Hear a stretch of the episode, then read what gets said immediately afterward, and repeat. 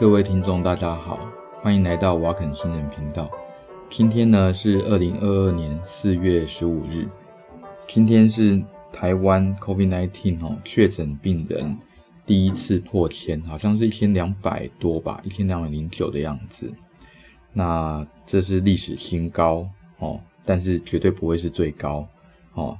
呃，在这个世界里面，基本上确诊人数呢，嗯、没有最高，只有更高。好，那关于 COVID-19，我觉得我也讲很多了啦。那呃，可是看到台湾的媒体这样，还是很让人家伤心。为什么呢？因为好像大家都很喜欢制造恐慌。事实上，哈，这个病，那对有打过疫苗的人来说，它的伤害其实并不是算太大。那举个例子来说，大家都会担心，呃，什么 Long COVID，就是呃 COVID-19 长的，呃，就是得到 COVID-19 之后那些长期的并发症。那可是事实上，我个人的判断，然后 Long COVID 不是不存在，而是它的比例应该没有像呃之前的一些文献报告的这么高。那理由，也许以后我再开个一个节目来讲一下好了啊。那再来就是说哈，呃，有没有办法造成肺纤维化呢？有，这当然有可能，而且是有很 solid evidence，就是有很确切的证据。那要造成这个肺纤维化或者是其他比较严重的后遗症，通常就是你必须是属于重症。那怎么样才能让自己避免成为重症呢？很简单嘛，就是打疫苗而已啊。哦，那至少打两剂到三剂啊。那根据呃之前的研究，那只要打两剂，包括以上哦，那就可以把重症的几率降到最低。那有一群人没有打疫苗的，那我们现在讲的是，呃，没有他的证据可以打疫苗的，就是小孩啊。呃，当然有在做一些研究了，但是那证据都还不够。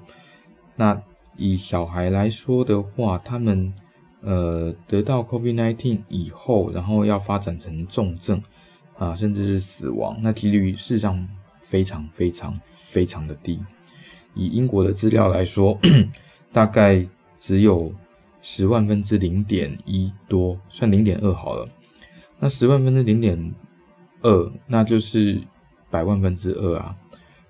百万分之二，事实上这个几率跟贝雷聊到差不多啦。哦，那那个被雷打到的几率，我记得上次查过，好像是七十万分之一吧，印象中大约是这个数字。那所以你如果不担心你家小孩被雷打到的话，你应该也不会担心你家小孩得了 COVID-19 以后变成重症。更何况得到 COVID-19 也不是百分之百啊，也是有它的几率。那以像南韩哦，南韩这样子完全。就放弃，呃，等于说是完全放弃防疫的状况。那他们的确诊人数一天最高最高大概是六十万人哦。你看这个六十万人其实很可怕。那如果以南韩的人口数来算的话，大约就是他们百分之一的人口了，因为他们大概五千多万嘛，哦，大约就是百分之一的人口。所以一天确诊可以到百分之一的人口。那他们目前有百分之七十五的人。身上有 COVID-19 的抗体，也就是说，哎，这个国家有四分之三的人都被感染过了。然后，所以你看，其实人家日子也是过得好好的啦，那也没有造成医疗崩溃。那如果我们看另外一个国家，哦，就是我们隔壁那个，那我们隔壁那个很神奇啊！你看，呃，一直坚持要动态清零，那把上海人都关起来了。那我们也不要看别的地方了哈，上次才讲过，上海本来十三万人确诊，现在已经十五万人确诊。十五万人确诊里面呢，根据上海官方数字，大概就是一个人死亡，然后诶、好像两个还三个重症吧，反正非常少。哦，那可是我刚好又看到中国的另外一些新闻，那就发现说哈，呃，有一些人那因为呃。严格封城的结果，那造成一些医疗排挤，因为医生啊、护理师啊，通通都被抓去帮那个去照顾这些染病的人。事实上，这些染病的人就没没什么病啊。我们讲病，并不是被感染就是病嘞，是感染了以后造成生理机能的障碍，那这个才叫做疾病。哦，所以如果他没有真的发病的话，其实我们只能说，哎，可能是带源或者还没发病这样子。啊，举个例子来说好了，你每个人身上都有一些细菌嘛，你不会说你身上有一个细菌，然后你去。啊，假设有一个检验方法，那验出你身上有金黄葡萄球菌，就说哦，这个好可怕，你会传染给别人，所以你要隔离起来。不会嘛？因为第一个，这个病很多人都有了，呃，这个细菌很多人身上都有。第二个，在你身上不等于就你身上是真的有病啊。那如果你没有病的话，你硬是把一些医护人员抓去照顾你，这实在是没有道理可言。然后。还会排挤到其他真正需要医护人员的一些病人，比如说他们有一些洗肾病人就因此那得不到洗肾的一些援助，然后就死亡了啦。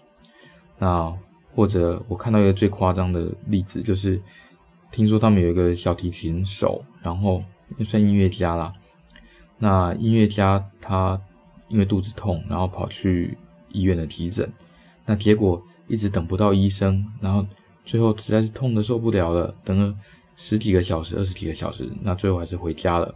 那问题没有解决啊。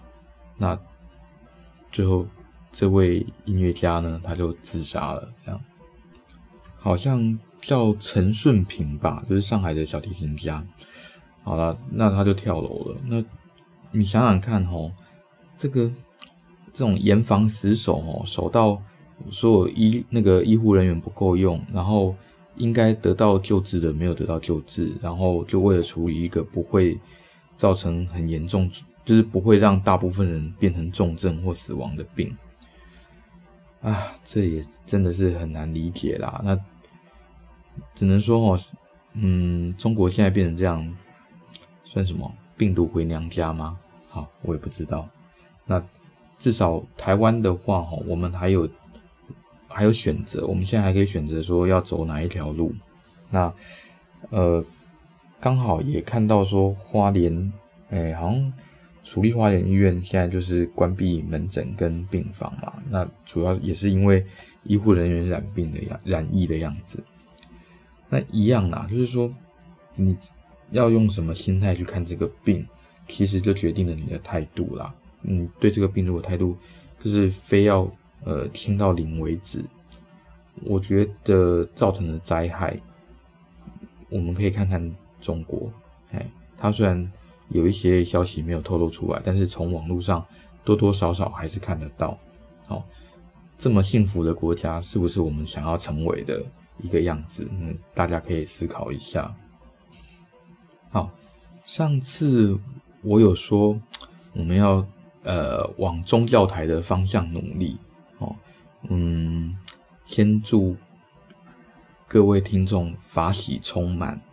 好，我们今天呢来讲一下一些日本的新兴宗教。好了，那为什么讲这个？那主要也是跟我的一些呃算际遇吗有关？哦，我从小啊基本上就是家中长辈那都有信各种不同的宗教。哦，不是一个人信很多个，是每一个都信不一样。哦，这也算是很联合国了。然后呢，所以像我外婆信的是基督教嘛，那她就会叫我去教会。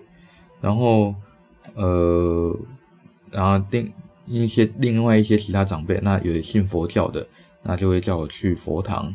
然后有信一般民间信仰的，就会叫我去拜拜啊，干嘛的。所以呢，呃，这剥夺了小孩子吼，那可以出去玩乐的时间。那所以我就要想办法，那嗯，不能说抵制啦，就是想办法让他们不要再找我去。那要想办法让他们不要再找我去的话，那最简单的方法就是，哎，你一直拒绝嘛。可是，在我们家基本上是一个你无法拒绝大人的一个状况，所以呢，我就只好另辟蹊径，就是我想办法念呃圣经呐，想办法念佛经呐。然后在里面找一些问题，然后来问他们，然后问到他们不想带我去为止。好，那最后我都能成功。所以事实上，各种宗教经典我大概都念过一些。好，那再来啦，就是说到国中、高中以后啊，很奇怪，呃，各种新兴宗教来传教的时候，我都会被找到。哦，那从什么天理教啦，哦，然后还有像那个一贯道啦，然后还有那个三达基啦，啊，那还有还有创价协会啦，还有那个幸福的科学啦，哈，这些哦，我通通都被拉过，而且更神奇的是，我真的都跟他们去。那跟他们啊，还有统一教，我突然想到还有统一教。我那时候就想说，哎、统一教那个不是可以那个指定人家那个指定你的另一半嘛，然后就统一大家一起结婚嘛？那感觉这样就可以很快就脱单，至少高中生的我是这样想的啦。哦啊，反正去了以后，我也是很快就被赶出来，哎、欸，不是被赶出来，就是，哎、我了解了一下人家的教义，然后就就可以问一些问题，然后人家就会不喜欢我这样子。这些呃宗教哦，我觉得最大的特点就是不喜欢人家问问题，不喜欢人家问太多问题。当然，我不是说这些都是邪教。事实上，呃，我们等一下要讲的这些教里面哈，那除了奥姆真理教那是法律上的邪教以外，其他全部都不是邪教。法律上不是，不代不代表说生活上哈。它就不会对你的生活造成影响。事实上，我了解过这些宗教，其实对你的生活会有很大一部分，应该说你现在的生活会有一些影响，因为他们都会想办法占用你的时间，然后把你的时间呃用来嗯参加教内的一些活动。那邪教的话，哦，他们有一些共同特征啊，大概就是一开始要。嗯，算情绪轰炸吗？哦，就是会有一些人哦，他一直很关心你，他的教众会很非常的关心你，比你爸妈还关心你这样子，然后一直啊，呃，对你无微不至的呵护啊啊，你现在怎么样啊？还有没有什么问题呀？哦，然后你问的所有的问题哦，不都会有一些。很简单的解释，而且这是很简单的解释。他说啊，反正就是神的旨意啊，或干嘛的啊，哦，那之类的。然后会有一个呃说法，就是说他们的群体基本上都会无条件爱你啊，无条件接纳你啊，然后会给你一个他们组织内的一个新的身份，他会想办法哦，让你跟你的原来的朋友、原来的亲戚，哦，还有跟外界想办法隔离开。然后让你哦会无法接触到外部的资讯，或者你接触到外部的资讯的时候，都会说啊，那个都骗人的，只有教主讲的才是真的这样子。哦，所以会想办法要怎么讲洗脑，呃，或者应该说呃精神控制吗？应该这样说，就是会把你的逻辑吼整个给洗掉，然后你本来觉得是一加一等于二，那这是天经地义，他就说哦，这是因为这是上帝设定的。好，要不然的话，一加一就会等于三这样。然后啊，那个他们的教主哈，往往会扭曲其他的传统宗教的一些教义，那呃，然后把或者说哈自己有那个神明的附身或者更高层次的精神，然后他是代言人这样子，因为别人都无法代言，只有教主能代言哦。那举个例子来说好了，像。奥姆真理教，那我们知道奥姆真理教，它，嗯，大家总听过佛教里面有一个叫六字大明咒嘛，有听过吗？就是唵嘛呢叭咪吽。刚刚那个齁，应该算是标准发音啦。为什么呢？因为那个是我从达赖喇嘛的演讲里面那把它截取出来的。呃，我相信那个他老人家不会在意，呃，我用他讲的，呃，讲的这个六个字的那个真言，好、哦，来放在我的节目里面。好，那 Om 事实上就是奥姆真理教的那个奥姆，哦，就是他们的日文发音，就是 Om。那以奥姆真理教来说，他就会把这个教义给扭曲掉。那事实上，他那个麻原彰晃就是他们教主啊。那还说哈，他曾经呃有得到过那个达赖喇嘛的灌顶啊，当然后来达赖喇嘛是否认了，他觉得他只是一个普通的信徒这样子。在这边哈，我我不会去讲奥姆真理教的一些教义，为什么？因为呃，我觉得这个很糟糕，这是一个很糟糕的宗教，然后而且它实质上也对那个。社会，日本的社会造成很很大的伤害。你在地铁放毒气，这是多可怕的一件事啊！所以不要以为说那个邪教吼就只有基督教或者是说西方宗教才有。那事实上，东方宗教吼，只要你扭曲的教义，通通都可以变成邪教。那我还是把那个刚那个六字真言那个意思讲一下好了哦。那所谓的 Om Mani Padme Hum 那实际上，Om 指的是三个字，就是梵文的三个字组成的，就是阿乌们。那阿乌们，它实际上指的是身口意，就是佛教里面讲的身口意。那身口意是什么？就是你的你所有造的业啦，哦，对佛教来说，你造的业，那通通都是由呃身体啦、那嘴巴啦，哦，或者是说你的心意，那造出来的业。那这个 Om 指的就是。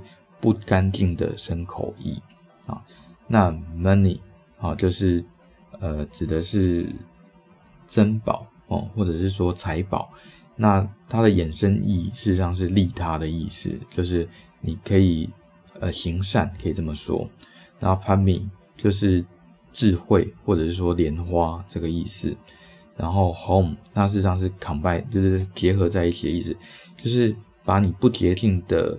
那个身口意，然后利用呃行善跟智慧，然后把它升华到一个那比较那个 OK 一点、比较高层一点的身口意这样子，那可以减少你造恶业的机会。所以你说把这种咒文啊拿拿来对恶魔啊念一念，然后恶魔就会被驱散，你觉得这个机会高不高？当然是不高啦哦。那或者是说，呃，你把它念一念，然后你就可以去西方极乐世界，你觉得这机会高不高？当然也是不高啦，因为这个是用来呃提醒自己的。如果你了解它的意思的话，它是用来提醒自己的。那提醒自己说，齁，你要呃小心不要造业，至少在传统宗教是这样子。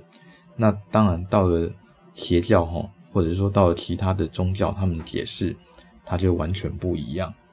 如果觉得我刚刚对六字真言的解释哈有问题的话，那你要跟达赖喇嘛反映，因为这是他的解释。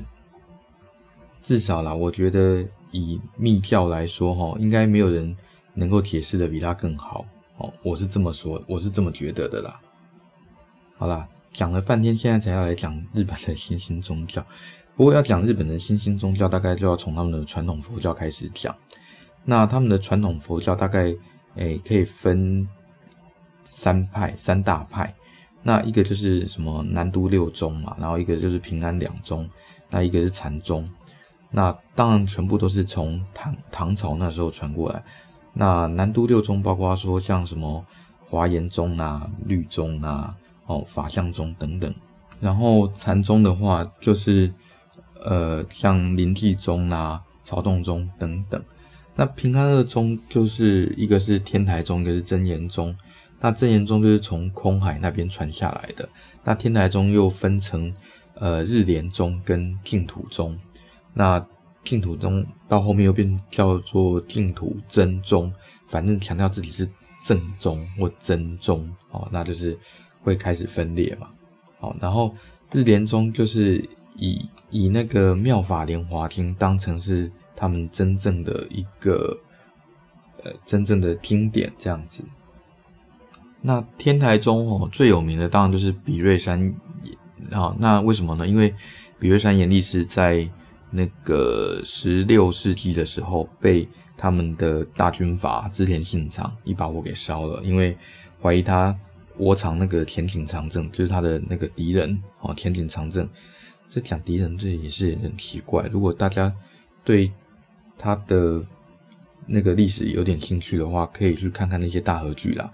他还是他的妹婿哦，这样子。总而言之呢，比瑞山就被织田信长一把火给烧了，然后这些佛教的信徒就说织田信长是佛敌哦，佛的敌人这样。那此后哈，这个佛敌呀这两个字就被所有日本的宗派拿来用，只要跟我不合的，通通都是佛敌这样。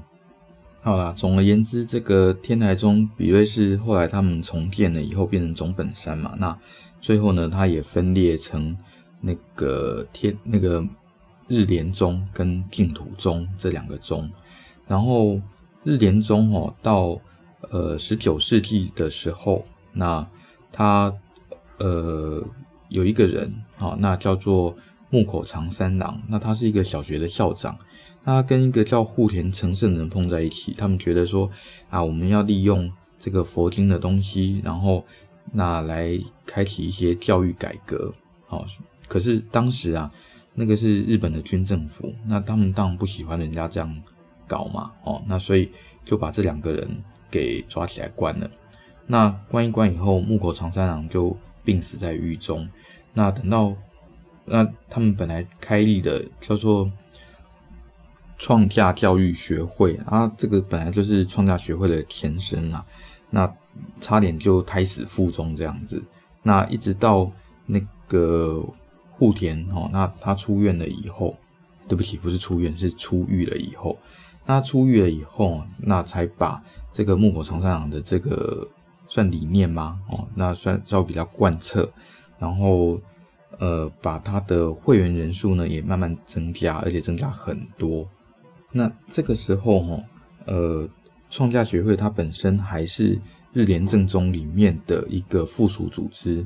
那所以呢，因为户田的成功就是让这个组织的成功，那他的信众甚至还取得一些政治的席次，就是呃参议院的席次这样子。那取得席次以后，那当然人家就会靠过来嘛，因为你有一些政治的力量啊。那所以他人口呃信众的人口就越来越多，然后也帮助哦现在的那个日莲宗在全日本开枝散叶这样。不过，以当时的呃，在冷战的环境下，哦，他的主张是日本应该成为美国跟苏联以外的第三势力啦。然后以后亚洲，哈，由日本民族来领导，然后日本应该由那个创价协会来领导，这样子，嗯，算是非常入世的一个想法。这样，至少没有在其他宗教里面看到这样。啊，除了奥姆真理教以外，奥姆真理教觉得日本应该由奥姆真理教指导，这样，然后创造一个乌托邦，这样。那总之，创价学会它算是一个非常入世的政党，哎哎，对不起，一个入世的宗教团体。那这个很入世的宗教团体，它事实上还有成立自己的政党，叫做公民党，而且以创价学会他们在日本的信徒人数大概占呃大约百分之三吧。哦，全国的大约百分之三，他们可以取得参议会跟众议会大概百分之七到百分之十的席次，这算是非常的高。哦，所以这个公民党后来还跟自民党那呃联盟，然后成为日本的那个共同执政者。所以创价学会可以说是对日本的政治影响力非常非常的高。那要。把这个影响力推到这么高，事实上要靠另外一个人，叫做池田大作，他算是第三任会长吧？哎，第三个会长不是第三任会长，这是不知道第几任了。所以啊，创价学会事实上是，嗯，蛮有趣的，而且他们另外一个特点就是吼，他们会大力向海外呃宣教，那以。他们学会宣教的规模来说，在台湾跟在菲律宾都算是会员人数非常的，哎，这要让会员吗？还是叫信众？就是人数非常的多。台湾最有名的大概就是谁？就是云林县长张立善，哦，就是他也是一个创价学会的会员。那呃，明星里面也有一些人很有名，例如说那个什么奥兰多布鲁啊，就是魔戒里面演那个。弓箭手的那个精灵啊，哎，精灵弓箭手的那个人，那个明星嘛，听说他也是创价学会的啦，哦，然后还有就是那个伊须哈拉萨多米，就是石原聪美或者石原里美啊，就是一个很漂亮的日本女明星，她也是创价学会的那个信众这样。那不过哦，创价学会因为呃跟日莲正宗这个教派，那它本来是他们的附属嘛，那可是日莲宗他们觉得这个学会的理念跟我们的好像不太一样。他们对于经典的解读好像也跟我们不一样，所以呢，在呃一九九零年代就把他们踢出日莲正宗，说这个不是我们呃佛教的一个组织。从此以后啊，创价学会就跟日莲正宗反目成仇，然后他们甚至觉得那个日莲正宗算才是真正的叛教。这样，好，这个是题外话。那也因为哈这个。呃，创价协会在池田大作的带领之下，那它事实上算是相对 aggressive，有一点点侵略性。这不能这样说，其实不能这样讲，就是他看到不对的，他其实会很主，他认为不对的，他会很主动的去规劝。所以呢，呃，他还挨家挨户哦，去把那个奥姆真理教的信徒。那去规劝他们，哦，你们不要去信奥姆真理教这样。那这种做法当然是惹火了那个奥姆真理教的教主，就是麻原彰晃。所以呢，麻原彰晃在还执行沙林毒气事件，呃，东京沙林毒气事件之前，他也试图哈、哦、用沙林毒气去暗杀池田大作。啊，当然这件事情是失败的啦。哦，所以我们可以看到哈、哦，嗯。这些新兴宗教之间其实也是会互相敌视的，这样。然后再来哈，有三个比较早一点的新兴宗教哦，就是算什么幕末三大新兴宗教啊。幕末就是明治维新的时候，那最有名的大概是天理教，应该说在台湾最有名的是天理教。那除了天理教以外，还有黑柱教跟金光教。那这三个宗教原则上都是脱胎于日本的神道教。那以天理教来说啦，哈，呃，天理教他们就是说，呃，在十九世纪的时候，那有一个农妇叫做中山美枝，然后她得到嗯，算天启嘛，就是由父母神啊，那降临在她身上，然后告诉呃她的其他的人类，你应该怎么做啊？应该唱歌跳舞啊，然后才能够跟父母神的意见合为一啊，然后他会帮那附近的人治病这样子。啊，那这也是一个呃很积极向外传教的一个教，呃，他的话在台湾有很多的教会啊，我觉得最有名的应该是嘉义的教会，为什么？因为它是用块木做的，而且其实还蛮漂亮的，我常常听过。然后另外两个，一个是黑柱教，那黑柱呃黑色的黑，然后呃住在哪里的那个住。然后黑柱教它供奉的神明是什么？天照大神啊，八百万神呐，哦等等，哦那这个基本上也有台湾的教会。那还有一个是金光教，他拜的是那个呃什么天地金乃神，还有什么金光大神。哦，那事实上教主也说他是上帝的堂兄弟这样子。哦，这一样有台湾的教会。这种因为那时候台湾是日本的殖民地嘛，所以。基本上，呃，这些新兴宗教都会来台湾开疆辟土。然后还有一个呢，呃，是阿含宗。阿含宗事实上算是呃二十世纪才冒出来的一个宗教。那他基本上是觉得，呃，佛经大概就是只有阿含经是可信的啦。哦，那奥姆真理教事实上那个麻原彰晃本来也是阿含宗的，那后来当然也是被他开除教籍，然后。那自己创教，这个不能算是，我觉得应该不能完全算是脱离佛教啊，它算是佛教的里面的一个新兴宗教。那我觉得最神奇的齁，还不是奥姆真理教，因为刚刚讲的那些教派，通通都是呃脱胎于传统宗教，比如说脱胎于呃日莲正宗啊，脱胎于佛教啦，哦脱胎于那个神道教。那最神奇的宗教应该是幸福的科学，对，幸福的科学这几个字就是一个宗教啊。那创办人叫大川隆法，那他宣称哈，他能够召唤呃已经死掉的人的灵魂。那如果呢是还活着的人，他就可以召唤他的守护灵。好，那他信仰的神呢叫做艾尔康大灵。那这个艾尔康大灵事实上是那个释迦牟尼跟耶稣合为一体。哦，那当当然有一些争议啦，例如说，呃，教主大川龙法他曾经公开表演过，哈，召唤那个孙文，就是孙中山的灵魂。哦，那还召唤过孔子、老子，哦，马丁路德，哦，还有金正恩，哦，还有习近平，哦，村上春树，还有小宝方晴子。连小宝方晴子的守护灵都要召唤来跟他聊聊天，哦，也召唤过那个贾伯斯，还有蔡英文、刘晓波，哦，啊，还有尼斯湖水怪，然后最夸张的是还有新冠呃新型冠状病毒的病毒灵人，哇嘞，还有外星人，哦，这个他都召唤过，而且呢，要加入那个。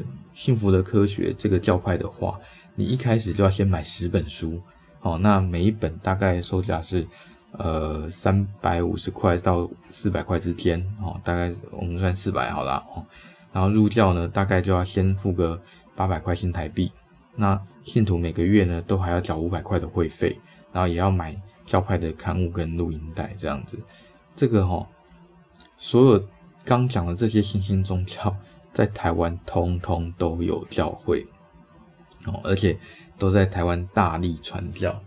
那怎么说呢？我相信大家都呃至少都有小学毕业，然后应该有一些基本常识跟基本的逻辑。那如果逻辑没建立好，事实上就很容易被这些新兴宗教带着走。我也不是说哈这些新宗教一定讲的就不是真理，毕竟有没有真理这件事情我都不能确认。那只是我相信大家要好好把逻辑控制住，哦，那不要只相信一个人讲的话。当然啦，台湾也有很多的新兴宗教，而且我觉得新兴宗教几乎可以当成是台湾的创投嘛，可以这样讲，就是你只要成为教主以后啊，那嗯就源源不绝的那个信众，还有源源不绝的斗内，呃。源源不绝的奉献这样子哈，那个基督教的十一奉献实在是太好用了，这么神奇的那个精神一定要把它学起来。好啦，今天时间差不多啦，那祝各位大德法喜充满。那如果要抖内的话，那请随意哦，就当做是香油钱吧，这样。看看本教主能够募到多少香油钱，这样说不定募得多的话，我也可以嗯、呃、成立另外一个新兴宗教哦啊。题外话，其实我有信教，嗯，我信的是飞天意大利面神教，这个是台湾有立案的宗教哦。那题外话是说哈，我们刚提到的宗教全部都没有被政府组织。那列为邪教，唯一一个被政府组织列为邪教的是奥姆真理教，所以不要误会我是在讲邪教哦。但是人生不是只有宗教啦，哦，那不管是上帝也好啦，或者是创造物主也好，或者是什么艾尔康大灵也好，那让你在这里过七十年呢，不是为了，就只是为了死后要怎么办这样。你应该是要在活着的时候，那好好创造你的价值才对。好啦，喜欢我们的节目的话，那呃欢迎在 Apple Podcast、呃 Spotify，那呃帮我们给五星评价，然后呃也欢迎分享，然后更欢迎订阅这样。那如果要跟我们讨论的话，我刚在。Instagram 成立一个专业，不知道这个有没有什么用？哎，虽然我还不太会用 Instagram，好，好吧，就先这样，再见。